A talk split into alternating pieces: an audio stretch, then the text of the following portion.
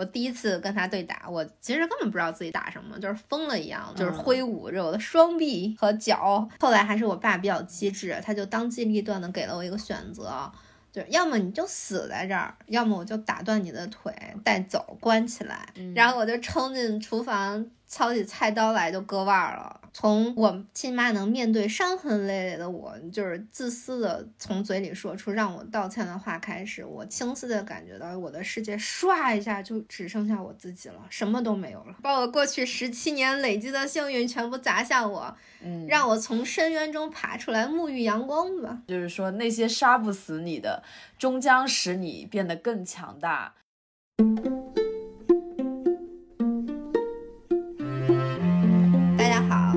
欢迎大家收听二零四零书店的第六期播客，我是写稿到十二点半，然后到现在都没有睡醒的原因。嗯，我是玄机。说点啥呢？这个周末我们经历了这种 迅速变红的那种快乐。对对对，就是太快乐了。就是本 本以为做前面几期播客，也就是一二百的听众这样的，嗯，但是。就是我现在去跟领导汇报工作，都已经是一个感觉领导看见我就烦的状态，就是每天都在破记录，每天都在颤巍巍的定一个 KPI，然后就把那个。KPI 破掉了，现在我领导已经不跟我说话了。哎，对，单期破千了，很开心啊！谢谢大家的支持，谢谢大家支持。我们的目标是单期过万，研究过，就是那个人家做的好的，人家订阅量其实是有十万加这样，我们也希望自己可以做到这样吧。当然，我们那个开始人流量变大，也归功于我们很努力的在各种群里求别人听，对各种 案例。但就是一直以来，我们讲的一些内容都是听上去其实有点不接地气的。我们有被诟病过凡尔赛什么的，就是。他们觉得好像很多东西它很容易，比方说听前几期的时候，可能会产生一种错觉，就是那是你的圈子好呀，或者说起码你有家人支持啊，那你的学费也许都是有家庭帮你支出啊什么的。但是我没有花我家里的一分钱，其实因为前几期节目毕竟涉及到一个时间问题嘛，就是而且我们两个习惯性去用一个轻松的语调去讲述很多事情，这期。那我就比较想去掰开揉碎了去讲一些人间事故，事故啊，对，车祸现场，对对对，一些我没有办法选择却不得不面对的一手烂牌，嗯，对，吃得苦中苦，方为人上人，进行全方位的打脸。大家可能只听到我们输出的一个结果，然后有了，也许就觉得我们比较凡尔赛，不接地气，总是飘在云端说一些解决方案，但其实俗话说的。好，就是你光看贼吃肉，没看贼挨打，对吧？今天就咱就看原因挨打吧。对，喜欢播客的听众应该都会喜欢另一档节目，也是我的一个入坑节目，叫故事 FM。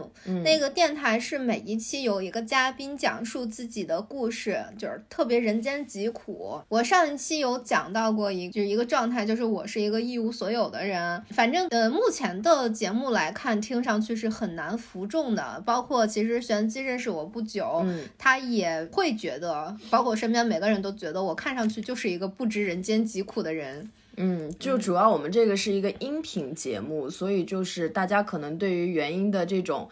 长相呀、气质呀，缺乏一点了解。就像我刚开始接触元音的时候啊，就我给大家形容一下这个长相：圆圆的脸，圆圆的眼睛，就整个身上感觉都是圆圆的，所以看上去就特别有福气。其实看上去吃的特别好，对，就 吃的特别好，心情也特别好。那从外表看起来呢，确实会觉得，哎，这女孩好像没怎么吃过苦、受过罪，感觉就是被所有人捧在手心里的那么一个感觉。如果大家要是好奇的，话就可以去看一下我们这个视频号或者是抖音账号，我们这个账号呢就叫露台二零四零书店。好奇原因长相的可以看一下啊，顺便也能看到我的样子。对，我觉得就是说大家可能会有一个误解，就是说我离家出走这件事情，就是我离开家了，但是还在呃跟家里有联系啊之类的。嗯，所以我想就是今天就讲这个故事吧，就是讲一讲我是如何。不得不离家出走，又如何决定成长为怎么样的人呢？嗯嗯，这事儿有点陈芝麻烂谷子，就是就当个故事听听吧。瓜子已经准备好了，我们甚至准备好了咖啡，嘶溜一声给大家听啊。嗯，这事儿就得从特别特别久远开始讲起，就是我很小的时候，我爸妈就离婚了，但是他们离婚的具体的那个时间点是我一一岁还是两三岁，我没有印象。哎，那你之前我记得上一期你不是说 就是你妈妈现在在考虑离婚的那个事情吗？是你妈妈后来再婚了还是？哦，其实不是，就是我之前在那个。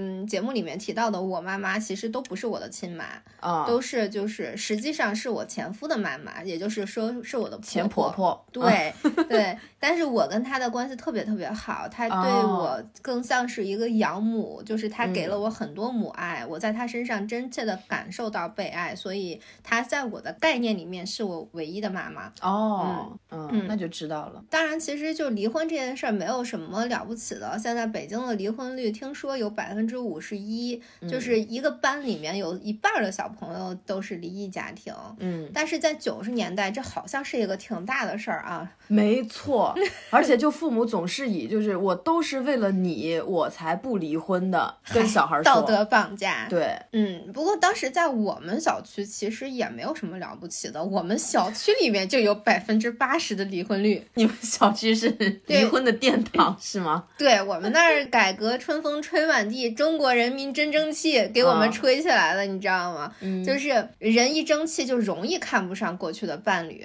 嗯，就是我们小区的那些父母也好，或者是说我爸，就是他们都是做生意的。对，然后我爸特别争气，我爸整了个人口批发，一口气给我们整了三位母亲。然后我亲妈是第二个。哦，由于长得比较好看，就属于那种我爸生意成功了，然后飘了，然后就觉得不是香车美女就配不上我的那种。啊，就电视剧里不都经常演那种吗？什么就陈世美是吗？对，抛弃糟糠之妻。俗话说，男人有钱啊就变坏。那你爸妈是怎么好上的？我妈是一个挺骄傲的人，她她真的挺漂亮的，她像蒋雯丽哦，嗯，我到现在都看不了蒋雯丽，太像了。她时常就哀叹自己应该上军艺啊，应该是做演员，但是因为她的家庭出身不行，让她被埋没了，就读了个小学二年级。她对那个。北上广之类的是非常向往的，嗯，然后我爸作为一个成功的人士，他其实就是削破头钻到这样的圈子里面嘛。是我爸就是被他盯上了，就成了他花花世界的敲门砖。我爸跟他恋爱也是挺浪漫的，就是恋爱的时候逛百货买金买银买玉。我小时候看我妈首饰盒，就两大盒都是特别漂亮的珠宝，相册里面都是他们去全国旅行，我爸给他拍的照片。那时候是八十年代。对，那确实很洋气。对，就是听上去就像现在的小女孩追求的什么，呃，头等舱呀，全球旅行啊，什么豪华套房，又各种买包买这买那的，一身 N logo 什么的吧。对，时代在变，好东西在变，但是这个物质上面的这个需求是一样的。对我，我亲妈挺有一套的。我爸其实后面。就有说过，就是别看我娶了好几个，但是谁都没有你妈伺候我伺候的好。他用的是伺候。哎呦，我的天，这是封建时代的老爷吗？老爷，对呀，他确实是个老爷。对，然后我妈很快怀了我，就紧锣密鼓的逼宫，然后她的梦想成真了，成了豪门阔太，类似像《甄嬛传》啊什么的那种感觉。对，你觉得我妈就赢了吗？就现在的有很多人说你要为了什么好的生活跨越，对对对，你要怎么样怎么样？听上去好像到这儿美好的故事就结束了，是吧？嗯，实际上不是的。我妈越是很快的怀孕什么之类的，真的把我爸高兴坏了。嗯，我爸高兴的点在于到手了，因为我妈并不知道嫁给我爸的结果是不给钱花。不再给你买这买那，就恨不得把你的花裙子全部换成那种灰色的粗布衣。我爸特别挑食，一周不能有重复的吃的，然后不好吃也不行，有衣服袜子随便扔啊，然后就是属于那种酱油瓶倒了也不服的那种。说白了就是一个漂亮的多功能的不要钱保姆。这不就是蔡明那，就是那个小品里面演的那个娃吗？机器人。什么长得特好看，我们以前看过那个小品，对吧？对对对。然后我爸就用行动展示了什么叫婚前婚后两张脸。我靠，这就是日常的恐婚恐 育。但是，哎，其实我这个问题，我就一直就在考虑，他们不都说女儿要富养吗？嗯，然后作为女性而言，我们应该如何正确对待自己的容貌？都说什么人丑就要多读书，但我觉得其实你长得好看，反而越应该要多读书，成为一个更加独立的人，这样才不会因为自己的容貌，然后想要偷懒，被这个花花世界就诱惑了，想要靠着美貌去。攀附上一门亲事，以为从此可以后枕无忧，就特别像那个张爱玲的那个《半生缘》里面那个曼桢曼路。对对对，姐姐不就是长特别好看吗？可能也是家庭条件不算太好，对，就只能走了那么一条路，就很惨。但曼桢她虽然也过得很坎坷，但是她毕竟是一个知识女性，就靠自己还是为自己赢得了尊严。这个问题其实我就很想探讨一下。说实话，对于我来说，我爸认为我长得好看这件事情，完全对我来说是一种劣势啊！我爸觉得说，说实话，我到现在也对自己的好不好看这件事儿。没有一个正确的态度。首先，我不知道什么叫，我不能说我不知道什么叫好看。准确的说来说，我看别人我知道好看不好看，但是我对自己是没有这个定义的。就是，嗯，我后面的发生的事件让我自动屏蔽了我的容貌。哦，对，这个东西对我来说是一个累赘。嗯，就是。我有的时候想过，如果我长得普通一点，普通一点，或者说，其实现在也还蛮普通的，就是不是我爸爸概念里的那种好看的话，呃，我的生活也许会顺利一点。对，那他们俩后来为啥就离婚了？就是你爸是遇上更漂亮的姑娘了吗？我爸因为我妈这个事情，让他不再。看重别人是否好看了，嗯，因为我爸跟我妈这个婚姻，它不符合我妈的预期哦，而且我妈长得好看，就很容易遇到老色批。因为我爸做生意嘛，身边的都是生意人或者是有权利的人，他们就老来我家吃饭。那个时候不是流行去下馆子，就是流行别人来家里招待这样的，显得更而且很多事儿他不太适合在公共场合说。其实接下来这个故事我也不知道真假，因为只是我爸跟我说，我也没有去跟我妈考证。嗯，然后我爸这个人说的话也不太可信，不过听起来是合理的。嗯，就是有一天，其中一个饭局上的一个人，就是老来嘛，就开车带我爸上山，然后在山顶上就是抽烟，就沉默。嗯，然后我爸以为是什么事儿，结果那个人就下定决心跟我爸说：“啊，把你媳妇儿接我一阵子，我挺喜欢她的，以后不管什么事儿，我都给你开绿灯。”太可怕了！我觉得他就是在用自己的权利去换自己想要的东西而且他也不想为他负责，其实就是想当一个玩具。那个时候的女性没有什么权益，她就是一个被物化的东西，对，她就是一个东西。我妈本身也是把自己当东西的，不然她也不会去选择嫁豪门。说实话，我爸就觉得肯定是我妈不守妇道。哦，觉得是在日常生活中，可能比如送个菜的时候抛了个媚眼呐。对，嗯，我。不好说是不是他不守妇道，在那个时代的人的想法是，无论怎么样，就是你被强奸了，就你一定是穿的太风骚嘛，他们就是这样的思路。以我了解的，也不一定就是不可能。就是后来我爸就跟我妈分了嘛，把顺便把我也抛弃了，因为他觉得我有可能不是他亲生的啊。就是说实话，就是得亏随着岁月的流逝，我长得跟他一模一样，然后我才能。你爸爸也长得像屁桃君。小屁桃，我们比屁桃的眼睛大一点点，啊，大眼睛的屁桃君，然后我才能就是在他那儿获得一些物质的东西吧。啊，哎，像你爸对你妈的这个态度啊，我觉得他是不是骨子里挺自卑的？就是他可能对于自己。用性格、人格魅力去吸引人是毫无信心的，所以他就拼命的挣钱，就觉得女人喜欢他就是因为他的钱。然后他，但是他这样又会疑心很重，嗯，会觉得这个女人她其实不是铁了心跟他的。因为很多人现在包括都有这种心理，觉得钱是万能的，能够弥补他的缺失，然后大家想尽办法成为有钱人，但是他到头来他就怀疑一切。就身边连个信任的人都没有，就觉得这事儿真还挺可悲的。你爸爸他对你怎么样？哎呀，我爸对我可太好了，这话听得咬牙切齿啊。嗯，哎，我觉得你刚才说的就是说我爸骨子里是不是挺自卑的？我我也不知道呀。我觉得像正常来说，他长得很帅，嗯，然后他又有。钱，然后身材又好，我真的不知道他为什么会自卑，但是又明显他的表现是自卑的，真的很奇怪。我小的时候最初的几年没什么印象，就是最多就是寒暑假、周末、逢年过节的在他那儿嘛，然后他带着我去消费，也是去那一套嘛，就是去商场呀、下馆子呀、买这买那呀。我觉得他最初是想做一个好爸爸的，就是。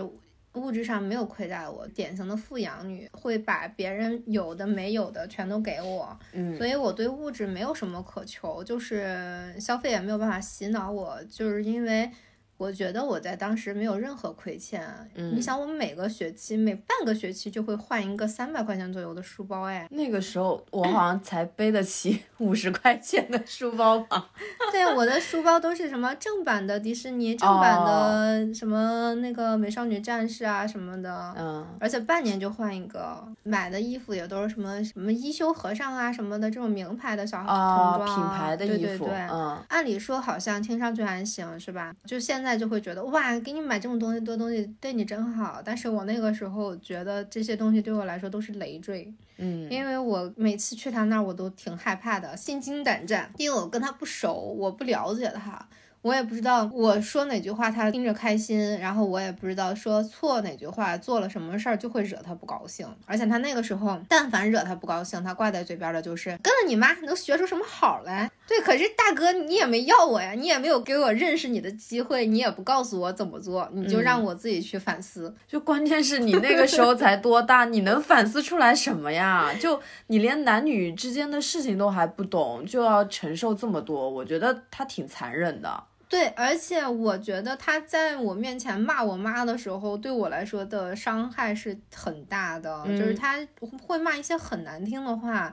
但是我那个时候还是认为我跟我妈的是共生体的，嗯，就是他，我也不能去帮我妈反驳什么，只能去承受他的辱骂，就是有一种，哎，物质好像非常幸福，但是精神上好像有一点不太得劲儿的那种感觉，就被虐待的那种。嗯，那时候没有虐待这个概念，就是感觉他不应该这么说，可是我也没办法，就是只能自己一个人偷偷哭。然后对挨揍有印象的话是六七岁嘛，因为我吃了饭不愿意去刷碗。啊，那前面也说了，我妈是一个特别擅长伺候人的，然后她没有我爸以后，她就在全方位的照顾我吧。嗯，嗯，她也不在，她工作吗？她不工作，就是拿你爸的生活费养活你们俩。嗯，对，就是因为我去找我爸的时候，我爸会给我钱嘛，对，然后我也不用刷碗什么的，所以在我爸那儿，然后我吃了饭不愿意去刷碗，因为我妈给我灌输的是这个事情好脏，不要干，我也确实够不着那个洗碗池。那你妈妈是不是想说对你的一个想法，也就是说你长得也很好看，就未来要把你就是养的。白白胖胖，就是就是等于说养的特别好，未来还是可以用美貌去再嫁一个有钱人的这样的一个想法吗？是是这样，因为他不让你去刷碗，不让你去干活什么的，可能就想让你就是嫁个有钱人当富太太。确实，在我妈看来，好像漂亮就够了。就啥也不用干，你学习不好也也没有什么关系的那种感觉。然后我爸就会觉得说我好吃懒做嘛，嗯，我就挺怕他的，不愿不怎么愿意去他那儿。嗯，但是我亲妈喜欢我去的，就是我去他那儿可以拿到钱呀，生活费啊。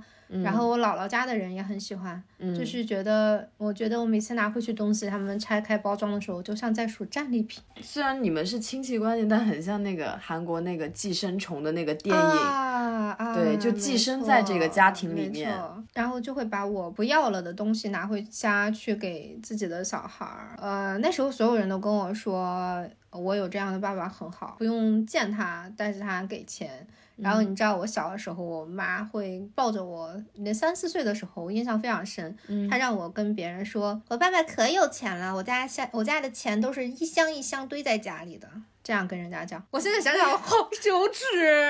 还有，就为什么这这不会树大招风，不会去偷你爸的钱吗？或者说，对呀，我爸明明在那边跟我讲的是不能露富，因为露富很危险，会容易被绑架，或者说人家就会怎么怎么样。但是我妈在这边却是在一直在跟别人讲我超有钱的，怎么怎么样。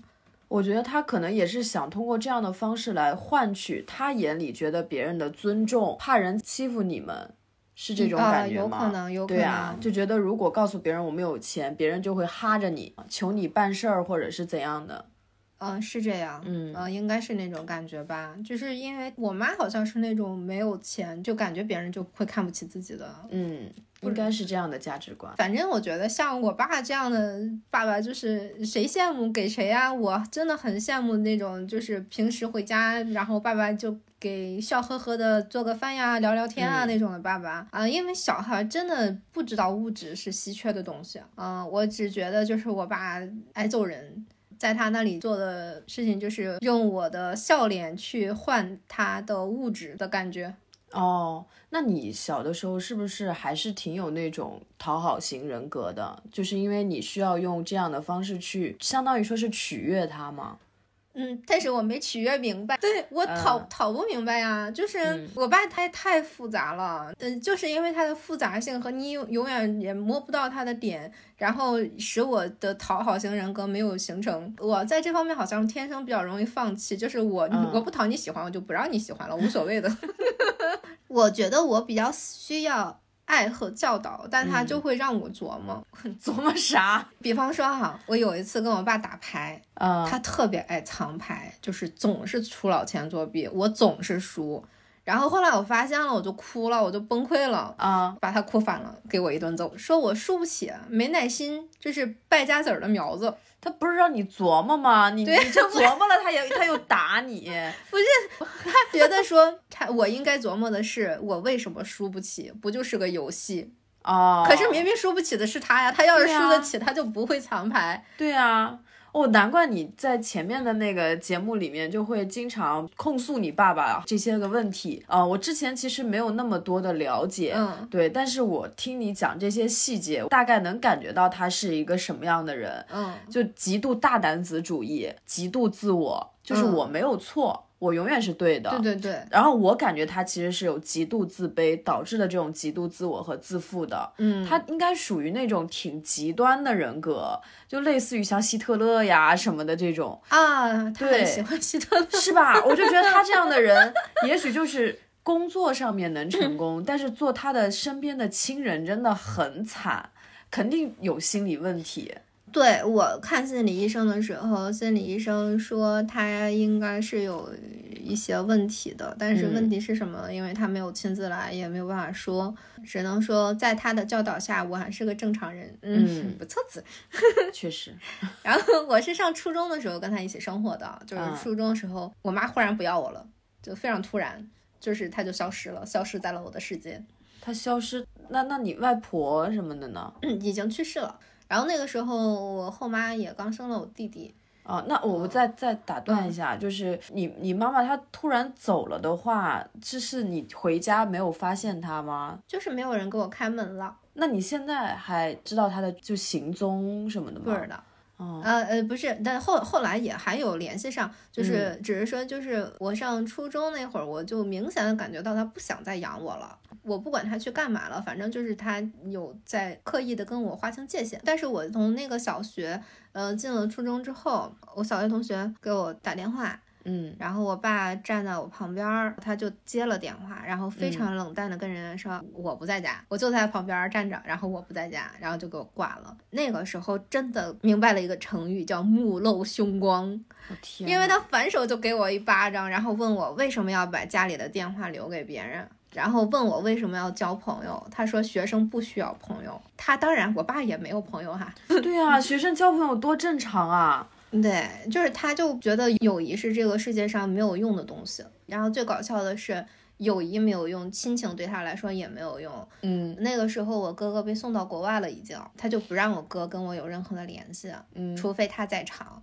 但是他在场也大概就联系过两次，大概就打了个两个电话。你聊不了啥呀。对，然后直到我结婚都再也没联系上。我爸多么适合去保密局工作呀！而且他特别适合去保保密局的另外一个特征就是他会威胁我说派了人在盯梢我。呃，其实我相信啊，因为他公司里有很多人，摸鱼也是摸鱼，盯盯我不是很容易，所以我上课的时候老往窗外看，然后走在路上也习惯性的到处观察。我到现在就是有的时候走在路上还是会回头看一看，然后看看有没有人跟着我。嗯，因为我当时遇就是遇到一个比较匪夷所思的事情，就是有一次有一个人不知道是谁跟他说的，说我跟其他的初中生看上去不一样。嗯。我觉得那个人应该是在拍马屁，比方说你女儿气质很好啊，一看就是跟别的女别的孩子不一样啊，这类类似的话术。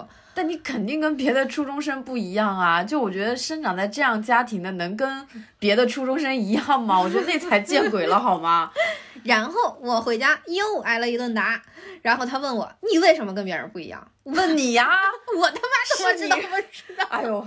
我好气，嗯，然后我当时穿的也是校服啊，然后头发也就是普普通通的扎着，那可能是不一样，在我有不错的自行车，嗯，那说到自行车，我又上学的时候丢了好几辆，然后那个偷自行车的贼实在是太多了，我上学的时候太恨偷自行车的了，因为他每偷我一辆车，我就要挨一顿打呀，然后就是问我为什么丢自行车的总是你，我又不是没锁，我又。难难道是我把自行车卖了？这个倒是像我家我爸也会这样，就是他们那一代人好像非常怕我们成为爱慕虚荣、盲目攀比的那种。就我上学的时候，我就没骑过新的自行车，我第一辆自行车就是去二手市场买的，就感觉我爸好像就是故意为了打压我的那种自尊心，让我不虚荣，就这样我才能心无旁骛的好好读书。就他们老一辈都那么想，对对，挺可怕的。什么就爱慕虚荣？怎么就爱慕虚荣？你们不爱慕虚荣，你们赚那么多钱干什么呀？就好奇怪。对，为什么你们能去赚钱，能去出去吹牛逼，然后我们就不行了？对于我们这一代，他们会觉得只有读书才是唯一的一条出路，所以就不想让我们把心思花在别的事情上面。像你交朋友，还有以前你说看电视剧什么的，这些都是不干好事儿，不干正事儿，对对对，不干正事儿，对，所以就被挨打。但我爸也没有什么学历啊，他为什么？可能是因为他没有，所以他对这个东西比较执着。他没有，然后他肯定是付出了很大的代价才有了钱，他就会觉得，哎，也许就是说有些人他经过很好的教育，他就可以。轻轻松松的成长为一个，就变成一个有钱人或者中产阶级，就他们其实要付出比常人更多的努力，只是你爸比较就是能吃得了更多的苦。其实那个时候要是他一个人揍我，其实也还好吧。其实因为你一个人长期挨打，对挨打这个事情，他的他他他的痛点或者说他的压力就不是很大了，就还好。嗯，但我后妈挺醉人的，我后妈热爱吹枕边风。最初的时候很想跟他处好关系，他原来也说他觉得我是一个特别善解人意的小孩儿，嗯，但后来我也很信任他。我其实发现他知道我的日记本在哪儿了，我也没有把日记本转移，因为我觉得他作为一个我后妈，作为一个大学生，他应该拥有不偷看别人的日记的基础素质。嗯，结果他看了我的日记，然后看到我在。抱怨我的生，嗯，这种生活难道还有人歌颂吗？我操，斯德哥尔摩都不带那么磨的好吗？我爸就以我没良心、不知足为由，一，哎呀，我都，我现在听“打一顿”这个词儿，我都懒得说了，我觉得真的很很费气。然后我后妈又。因为我我爸呀，他不希望我注重容貌这个东西，然后他们也不给我买衣服，我就是一件校服，然后和一条牛仔裤，就是我的日常，我的我大大的衣柜里面薄薄的两件衣服，一直穿那么两条裤子，实在太惨点了。然后他就给我用特别丑的布去裁缝店做了一条裤子给我。嗯。其实这很矛盾，你想，我小的时候穿的都是一些很漂亮的衣服，甚至很多都是公主裙这种东西，然后这样的裤子我看不上也是很正常的。说实话，我觉得他们是有这个概念的，所以他们心虚，但是他们没有意识到一件事情，就是我真的太没裤子穿了，我根本舍不得穿那条丑裤子。我就一直珍藏在衣柜里面，然后不停的暗示说：“哎呀，我好像没有裤子穿。”我就希望他们跟我说。你那不是有一条刚给你做了条裤子吗？你就穿那个吗？然后我就有点不好意思，我就希望他们说这句话，然后我就欣喜的换上我的新裤子，哪怕它丑丑的。结果他们没有听明白我的暗示，他以为你嫌弃这裤子是对，等我想穿的时候，就是发现那裤子没了，然后我就问他，哎，我裤子去哪儿了？然后就在这个时候，我爸从背后冲上来，就给了我一拳，打在我脸上，然后骂我说我嫌裤子难看，然后你哥哥以前都是穿我剩下的衣服之类的，然后就就还是爱慕虚荣那一套嘛，哎。但有没有觉得，就是越是这样压抑的，就导致长大以后越爱买衣服？我是属于那种，就我小的时候虽然不至于到这么夸张，可能就是买衣服它是属于不怎么有那么多机会的。然后我长大以后，我就会发现我会报复性消费。所以我杀马特了吗？哦，对对对，就真的，因为你，我会觉得你的压抑是比我更强烈的。我可能是因为家庭条件不好，然后呢买不起很多好看的衣服，导致我长大自己挣钱了，我就会给自己买很多很多衣服。但你这种的话，我觉得可能真的就长大以后，其实你会想要一直去回馈自己，或者是说这一块的欲望，它是需要被重新填满的。我倒还好，我其实是高中那会儿开始，就是杀马特那会儿，在和离家出走那个时期是买衣服的一个高峰。嗯，换到现在我没有那个欲望了。其实我现在衣柜还是很干净。对，曾经有过一段时间是特别喜欢买的。对。然后我爸其实他骂我的话内容都差不多，什么贪慕虚荣啊，就是想漂亮不正想漂亮啊不正经啊，早晚破坏别人家庭做小三呀，要做一个社会的渣子啊，就是一定会成为别人的二奶啊金丝雀啊，当然，然后最最最最最多的最后再加上一句不要惦记他的钱，我觉得这都是想骂我亲妈的话，结果都骂到了我头上。但关键是一个愿打一个愿挨啊，当初是他花钱找女人找到你妈。妈的，他就怎么就骂上了呢？那是他自己拿钱去做诱饵的呀。我觉得是因为他也不想面对自己是犯过错的。有的人就是不愿意面对自己的错误。对。然后那个时候我不是老脸上青一块紫一块了吗？啊。然后我同桌就，哎呀，你这你这是怎么回事？然后我说我骑自行车骑不好，我老撞柱子上。啊，就是我，他也真的相信，然后就就笑我那么笨。我说我就是那么笨呀。然后就一块哈哈哈过去。那比如说像你这样的小孩，就是你上学时候跟你同龄人去相处会有障碍吗？爸爸又不让你干这，又不让你干那，对，然后呢，穿的又要穿最破的衣服，这样的情况在小伙伴里面，在同学里面，其实就交朋友就会有障碍。你还记得你前段时间跟我说，你觉得我性格特别好，好像跟谁都聊得来。对。我其实那个时候就这样，干嘛我都哈哈哈，而且我的这种精神其实是一个比较，我不知道怎么形容啊，可能就是因为我的生活它太灰暗了，所以我在拼命的给自己补充阳光，所以我总是哈哈哈的，哈哈到我后面的全班第一名烦我，他觉得我好烦好聒噪。其实我那个时候也有两个朋友啦，关系还蛮好的，他总不能把手伸到学校来，对吧？嗯。但是有印象很深的两件事情，让我感觉到钱真的不是什么好东西。嗯，第一个是我其中一个朋友家里是卖菜的，我有的时候我中午不回家吃饭，我有时候在学校吃，有的时候去朋友家吃嘛。他学习挺好，我就去他家吃午饭，然后看电视。有一天他爸爸中午回来了，就是问我家的情况。我就说我爸是谁，他就就是很震惊，说你家挺有钱呀，哪哪哪的两栋楼都是你家的。说实话，我也是第一次听说，我当时也很震惊。那你爸可能是太有钱了，所以他觉得全世界都是他的敌人。对，然后我就失去了这个朋友，因为我们上学那会儿，对有钱人家的小孩，甚至包括现在都是没有好印象的啊。嗯，纨绔子弟。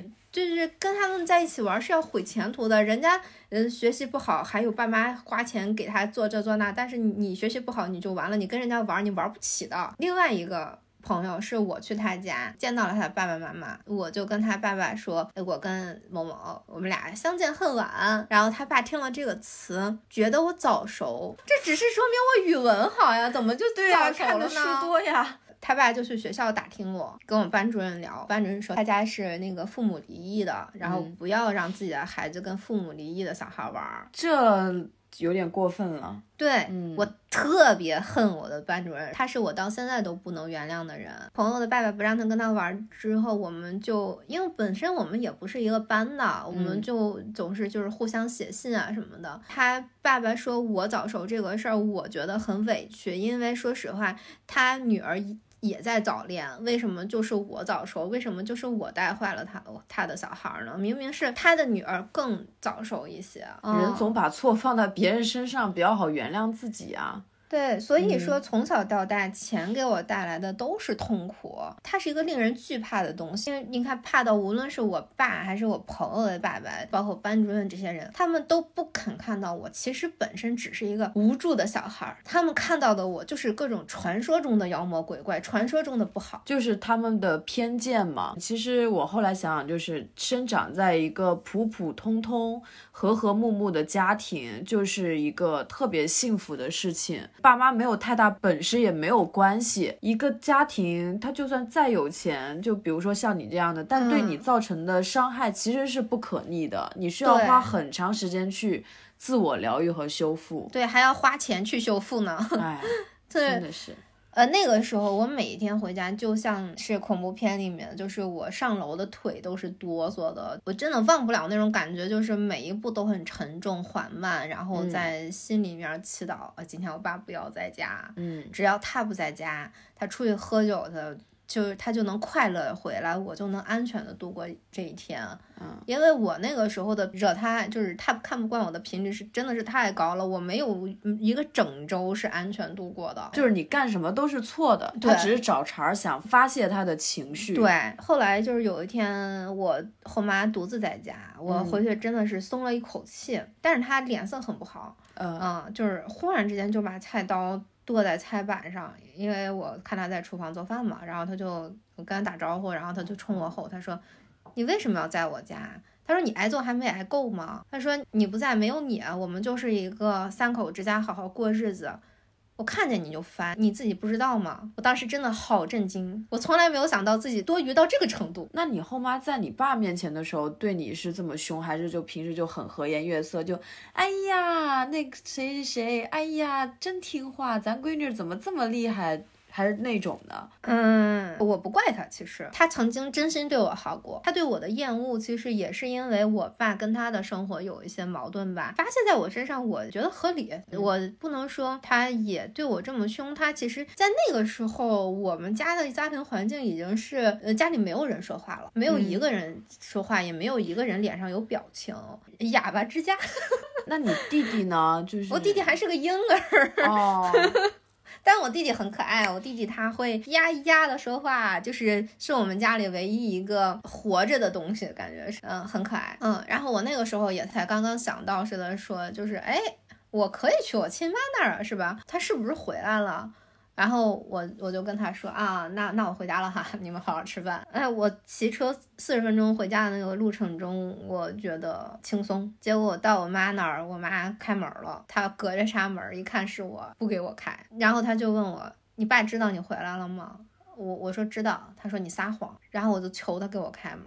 我说待会儿我爸来了，你问他就知道了。我是经过允许回来的。我觉得我爸跟我后妈是一条战线嘛。我觉得他就是在哄我回来。刚坐下没多会儿，我爸就来了。啊，来了就就开始薅我，然后问我你还学会离家出走了？天天呀，你们就不能对对台本吗？我我说回我亲妈那儿，我怎么就离家出走了？就是，而且是你现在的媳妇儿轰我的。对，你们就不能对一下台本吗？是你媳妇儿跟你说我要自己走了是吗？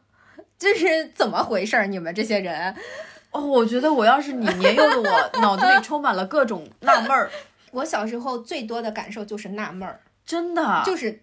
莫名其妙，怎么回事？你们都……然后我当时被种下了一个概念，我可以离家出走。当时小学的时候，有崔永元有一个实话实说，然后采访过三个离家出走的小孩，采访他们都干嘛了，为什么失败了？哎，特别奇妙，我记得清清楚楚。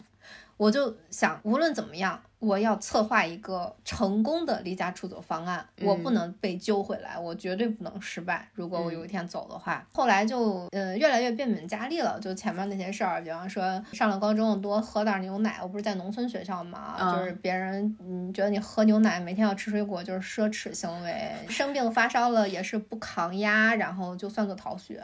我操！我发烧，我发烧连烧好几天。知道我用什么降温吗？我去小卖部里买袋醋放在额头上，那醋都烫了。我的天！哎，他们不知道，就是发烧如果拖着不去看，是特别容易变成绝症的。我有一个朋友，因为发烧，然后没有去看，之后直接得了尿毒症。他那个肾功能就出问题了。我跟你说，我这绝逼也也属于自作孽不可活，因为我每天都嘻嘻哈哈的，他们就觉得说你这不是真有病。但是其实你那个时候你的嘻嘻哈哈也是一种自我保护啊，就也是一个保护色啊。对，但是那个时候他们是不知道的。啊，其实连我自己也不知道。那个时候我也就是觉得说，你看我天天都哈哈的，我是快乐的，我就觉得我是快乐的。我也不知道我他妈快乐个啥，反正我就觉得我是快乐的。我长大了之后也有很多，嗯，也不能说很多人吧，就是不能理解我的人，嗯，也经常跟我说什么，其实我爸是爱我的，他是怕我学坏，他。他也没有错，是方式用错了。我靠，我我很想知道这都是些什么人，他们是没挨过揍是吗？就我觉得你爸就是一个变态的控制狂，就他把自己的焦虑都转移到你们的身上，就你们就是背锅侠一个个的，就反正换我我我我不要这样的爱，我宁可他直接就恨我，别理我。我其实觉得说尝试过去理解他们，我理解他们做的每一个动机，为什么这样对我？因为我学了心理学。我都能分析得很清楚，我都能理解。但是我理解你们，这我活该吗？我为什么要生在这样的一个家庭？我小时候最大的纳闷就是我为什么要出生？那个时候就是我已经到了青春期，我爸就总开始怀疑我跟男人的关系，就他总觉得我在勾引别人，我跟别人说句话就是在勾引别人，这其实就是家暴爱好者的常用话术。对，那去沙特阿拉伯，你你戴个面罩，你还能用眼睛勾引人呢？都一样嘛。我当时确实有一个剑走偏锋的想法，就是说，哎，我考不上大学，我是不是就能去做特殊职业？这我是不是天生就很适合？你想，连你爸都这么说你，啊，你是不是就是天生真的很适合干这行？但我没有走上这条路，主要多亏了我自己是个颜狗，我我不太能接受秃子和大肚子，我不太能接受中年男性。当时不知道为什么，我觉得嫖客就是这么个形象，就《喜剧之王》里面那个。张柏芝就是接的那些课，不是那个耳朵里面出来虫子，头发里面出来虫子？对，就就对对对，就是在我印象里都是那个样子的男的，我觉得嗯不太行。其实说不定有形象好的哈，你看像什么，但是但是众所周知那种又都需要女大学生，嗯我学历不行，我当不了。嗯，我离家出走的那个契机，嗯嗯，就是这些事情累积了之后，我就一直很想走。我需要一个契机，然后我就回家，回到我亲妈那儿，问她能不能给我转学到城里。嗯，我想进城。嗯，我那个进城的学费应该是一个学年，学费是一千五百块钱，一千五哎，好少。它跟义务教育的区别在哪里？然后我妈想了想说，那就别上了吧。为啥？是要他自己掏钱是吗？嗯，哦，难怪了。嗯，这是我对他的最后一次试探，在此之前，我对他彻底的幻灭。是我那次发烧住在他家，嗯，然后我爸就开始砸门，爸就收到我班主任的通知，说我没在学校嘛，嗯，说我病了嘛，然后我就求我妈别开，我妈嘚都不嘚我一下。就去开门了，我爸就用棍子抽我，抽的我只要是衣服能盖住的地方都是紫的。后来就是我坐都坐不下，就是我坐下都特别疼。我上后来再回去上课的时候是都是站着上课的。嗯，同学问我说你为什么站着？我说我闲的，我坐着难受。我爸就是一个家暴小天才，因为别人看不出来我受伤了。但是哎，你说小孩其实是没有能力去。求救和去，我跟谁求救？对，去就像这种家暴小孩的，真的要怎么才能获得救援？说实话，我报过两次警，但是警察来了都说你爸是为你好。哇，我我要，我真的，我待会儿我要去天台怒吼一下，我觉得才能发泄我心中的愤怒。对，然后我爸走了之后，我特别疲惫，我就上躺，爬上床喘口气儿。我妈关上门走过来。特别高兴，眼睛闪着光，向我展示了他手里。我爸给了他三百块钱，我不懂我爸为什么要给他三百块钱，嗯，是医药费吗？但是就是从那天开始，就是那一刻，我看到他，我就沉默了。我决定从今天开始，遇到什么事我都不许哭，没有人，没有事儿配得上我的眼泪。然后我就爬起来，我就穿衣服。我妈问我干嘛的，我说我回学校上学呀，学业为重啊。我妈也没说什么。我估计是他觉得这就是我爸的目的，我就别给他添麻烦。然后这个时候给我同学打电话，就是你看我这个万死不辞的样子，我都被打成这样了，我竟然还会给我同学打电话，我竟然还是要交朋友，我我也真的是挨揍没够，真的是。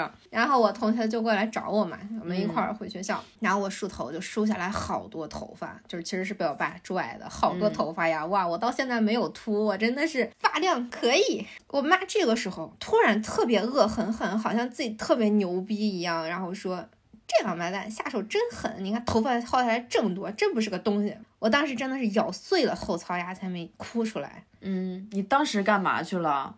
我觉得他不配提这件事情，就是。然后我就跟他说：“你别说了。”就是我挨打的时候，他在干嘛呢？他在厨房里面做饭。我对我亲妈的绝望是带着不解和愤怒的，因为从小到大，我跟着他的时候，他永远都是说：“啊，你是我的心肝宝贝呀，你是我的唯一呀，你是我最爱的人呀。”那我很小时候，我问他：“你为什么不工作？”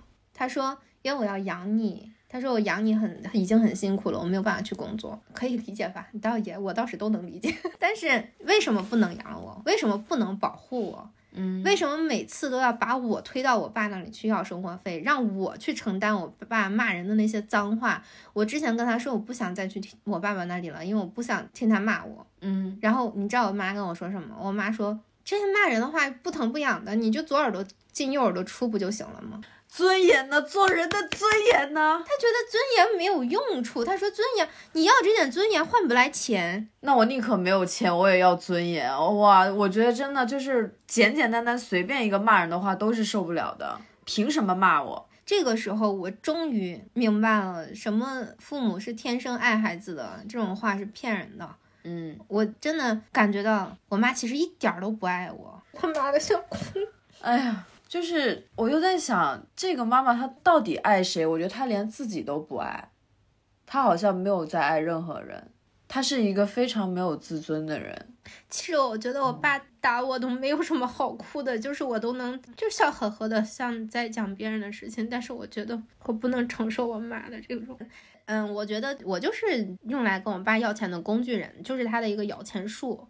所以他根本不会在我身上投资一分钱，其实可能是怕我学习不够好。说实话，我学习真的不太好啊，就是我其实本来是前十名的，但是随着进入高中、初中什么的，我就从前十名就是掉到了后十名，呃，确实是也是不值得投资。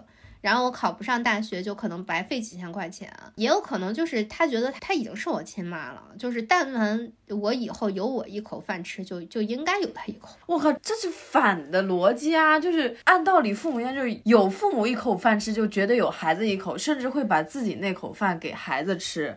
就中国的这种孝道的前提是父母对孩子够好，而不是说我把你生下来了，你就应该完全就是我所支配的人。每个人都有他自己活着的那个权利。我会觉得你未来，比如说你后来你离家出走也好，跟他们去离开他们，其实是一个非常非常好的选择。像我爸一直他一直跟我讲的就是，生孩子是没功劳的，把孩子养好了才是功劳。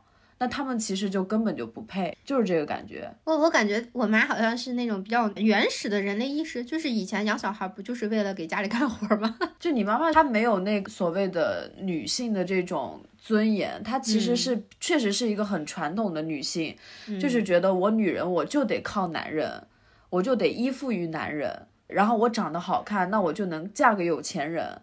就是这样一个家庭。她如果但凡遇上一个还可以的老公，也没啥，对吧？就可能也是一个好有钱呀。就遇上你爸这样的，注定了这个家庭他就会有很多不幸福的一些点。但是我一直觉得母亲是很伟大的，就是母亲把孩子生下来以后，会真的把孩子当成世界上最爱的人，就哪怕牺牲自己，也会为他们去做很多。我也是这么认为的。除了你这个情况，我生活中也遇到过，我别的朋友也是，就是我我很。怀疑那到底是不是他亲生的孩子？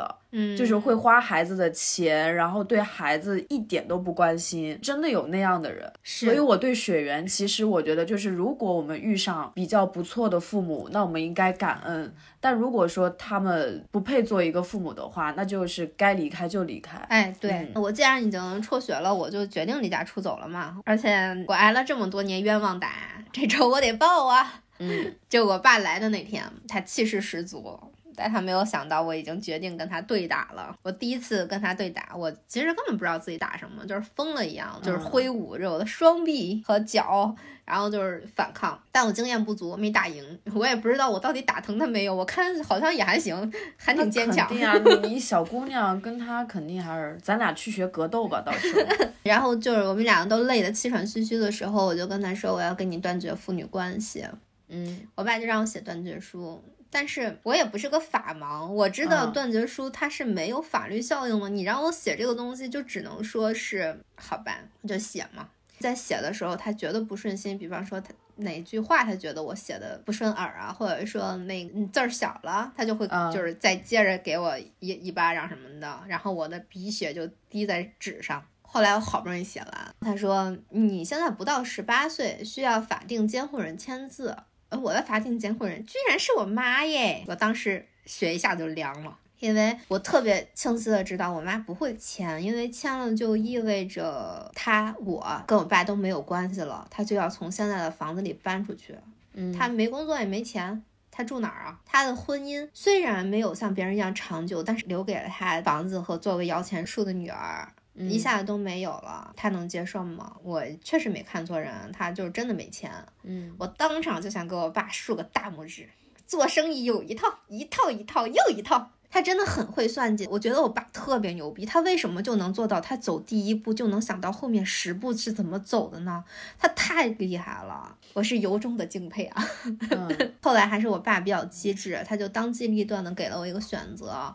就要么你就死在这儿，要么我就打断你的腿带走关起来。我觉得他家那个小阁楼管我没啥问题，就是我就觉得，哎，这叫什么选择呀？那我还是死了吧我。然后我就冲进厨房，抄起菜刀来就割腕了。我太年轻了，就正常来讲都那个节骨眼了，我为什么不找个垫背的呢？就直接成少年犯了。对。但是我当时，我我其实说实话，我由衷的想过各种犯罪的方法，但是因为考虑到破案这个事儿有点风险，我也不想在监狱里度过我的余生，就是这些我都没有去做。嗯，然后我爸看到我割腕，他就放心的走了，他又没报警是吗？他不仅没报警，而且他当时说你就会吓唬你妈，然后他就走了。我的天呐，我妈就拽着我去医院。然后他一直跟我爸说，他真的割腕了，爸，你溜溜的走了。然后就我们打车的时候，我就看着我爸爸的车从我们身边擦肩而过，这要是个电影慢动作啊，精彩极了。到了医院，然后医生就根本没有管我的手腕，他就先。一直在查看我的脸，因为他觉得我的鼻梁被打断了，他就一直说小女孩家家的为什么要到处跟人打架呀？然后我就说我说年轻气盛啊，然后我也没说我其实是被我爸打的，不是割腕了呀，手上在流血呀，赶紧。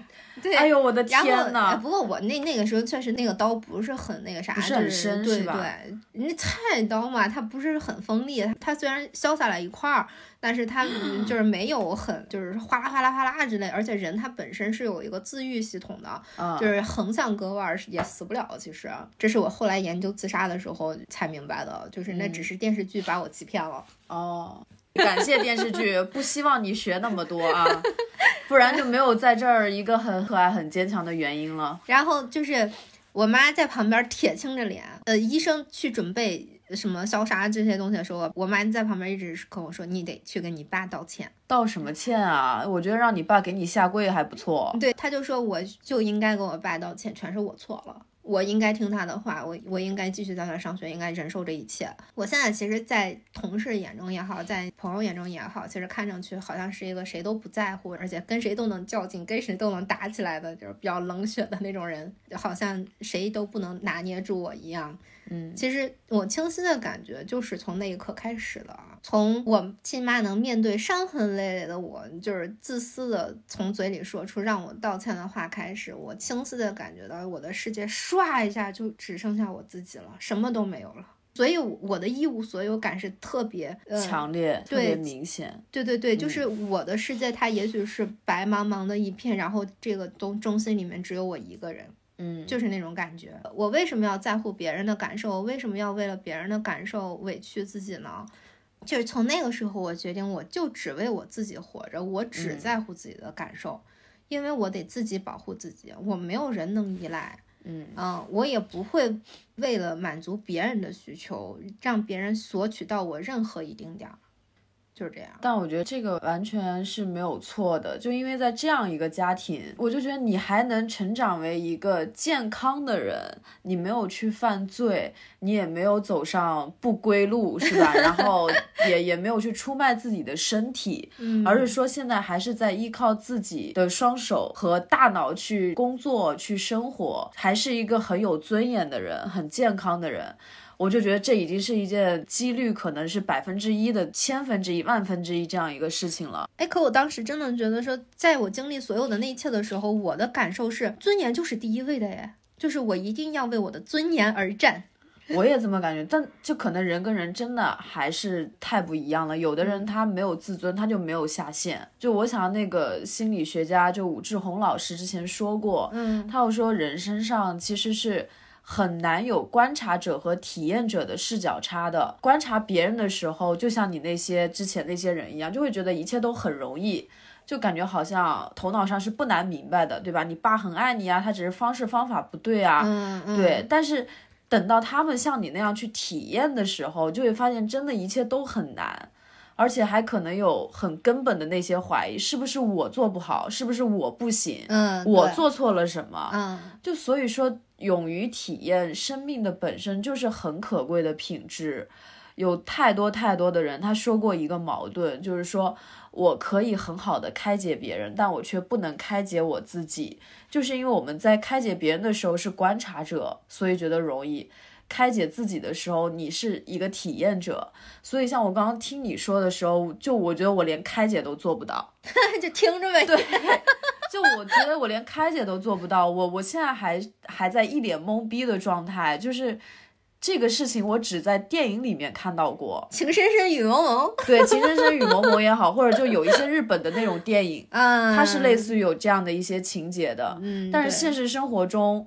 就我其实没有遇到过这么，就是这么离奇，就在在我而言已经是很离奇的一些一些经历了。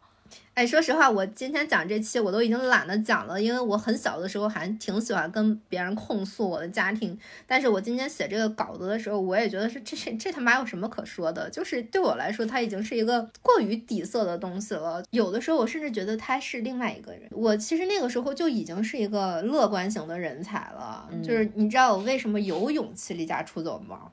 因为我上初中的时候，不知道从哪儿听到一句特别鸡汤的话。大概的意思就是说，你现在受的苦，以后会加倍用幸福的方式还给你，你会拥有比别人更多的运气啊。所以我每次挨打的时候都很平静，然后甚至想，操，赚了，储蓄罐是吗？对对对，反正打都打了，那你就暴风雨来的更猛烈些呗。这样我长大之后，我就会拥有更多的幸福和幸运。然后我确实觉得，我现在非常幸运。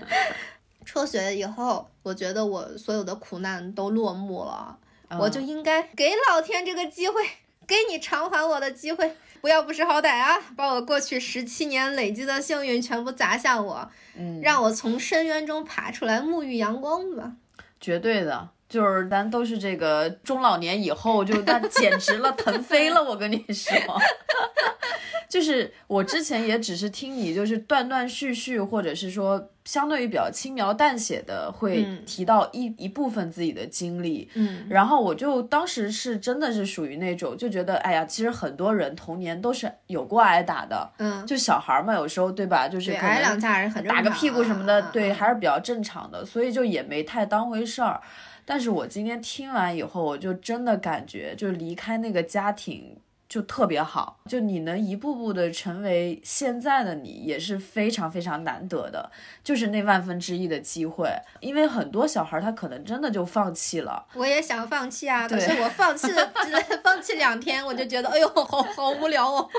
对，就因为你之前总说你就很幸运，可是我真的觉得你你还是很很懂得珍惜，然后也会很积极的去面对曾经的一些不堪或者一些困难。嗯，所以就是一个真的是那种努力成长的那种感觉，就确实值得拥有更好的一切。嗯，我我确实比一啊般人更能感知幸福，就是身边的，包括咱们同事也说，他们在我朋友圈感觉到的是，我能在微小的事情上发现美好，嗯，就把那些美好描述出来，是因为我真的非常珍惜没有亲生父母的每一天。就是我离家出走之后，刚开始的日子是过得挺惨的，我吃不起饭，然后我那嗯时候只能说喝粥和吃榨菜，每天其实是盼望着吃早饭的，因为我只买得起早饭，早饭嗯最便宜嘛。那个时候就觉得，就算是那样的日子，我也不觉得苦，我依然觉得那样的是幸福的。嗯因为我没有在精神紧张，我不用害怕某些人突然穿出来给我伤害，没有人会伤害到我了，对我就觉得是幸福的了。对，就是尽管我做噩梦也，或者说我依旧害怕敲门的声音，或者说怎么样，但是我是安全的，安全即幸福。然后我十七岁离家出走的，到现在我三十二岁了，也没有再回家，我也别回去了，回去我派我这个打手回去好吗？我们再叫几个打手。不过现在人家也老了，嗯人家都对打不动了，嗯真是。对，然后我再没见过这两个人，然后我的生活完全是靠自己创造的。就嗯是比我爸还白手起家。如果这个时候你们再返回去重新听我前几期去聊幸福和焦虑，我希望你们能听出一些复杂的东西。听前几期听上去是轻描淡写的，但是真的没有人是天生幸福的。嗯，这谁能天生就能擅长去解决这些东西？还不是一次次跌倒，一次次爬起来吗？嗯，天生的幸福，咱也不能说人家不值钱，因为他们是太幸福了，他们是太少数的了。没有那些先天条件怎么办呀？那就全靠自己的双手来创造呀。嗯我觉得你可能是被上帝咬过一口的苹果，就是上帝太爱你了，所以就要咬你一口，就那种他怎么。能这样？苹果氧化了，有点黄。就那那个之前我有一个很土的话，但我觉得很励志啊，就是说那些杀不死你的，终将使你变得更强大。就如果听众啊，就大家现在也是处在一个不快乐、不理想的一个环境里面，我觉得应该向我们这个主播元英看齐。它其实很像野草，就生生不息，春风一吹，可能又是一片绿意盎然。包括我也问过他，我就问，就我就问他，对嗯最爱的花是什么花嘛？郁金香，对，然后我就问他花语是什么？呃，因为郁金香是那种，它是看上去很脆弱的东西，它它只有嗯四瓣儿，然后它的瓣儿也很薄，但是它是很坚强的生物，所以它是脆弱的坚强。我就听到这脆弱的坚强，我就想，那我可能没有脆弱，只有坚强，因为我很喜欢雏菊。嗯，就可能我们两个相似的点是在于，我们都像野草一样，生命力嗯是比较顽强的。嗯我虽然生活没有给我制造太多的这样的困难，嗯但天生也是一个就挺杂草一样生活的人。嗯嗯，对，所以也希望听众们就是可以跟我们分享自己的一些想法，对吧？嗯也希望能被我们这些节目能能有所鼓励到吧。嗯，对，就是记住我们的口号，要看透生活后依旧热爱生活。哎，太爱了，简直能好好活着就挺好。对对对，挺好挺好。那我们最后原因给大家推荐一首歌吧，就是比如说在你曾经觉得比较难受啊，或者是说能让你有力量的歌曲，也给大家带去一些力量。嗯，这首歌是我自己很喜欢的，就是我但凡觉得很丧啊什么的时候，就会听的一首歌。它是韩语的，然后它的中文叫又又又，就不是 那 个 Check Now 那个，不是。我来找一下它的歌词说什么。它的歌词其实说的就是。小时候的我曾经梦想的一切，如果都实现了，我就会幸福吗？像是在原地打转一般，明天也会相同吗？一年三百六十五天，于我而言都太短暂。又是三月离去了，嗯，所有人都为我祈祷，所有人看到我都在为我应援，嗯，应援，对对对，就是大大大概就是类似的这样的歌词吧，让我就是感觉到有被鼓励的一首歌，就是让我。每次丧丧的都会觉得说，嗯，我还是要打起精神来。对，希望大家也都给原因来应援。好，那今天的节目就到这里，希望大家都听完这首歌吧。嗯，再见。嗯，拜拜。拜拜。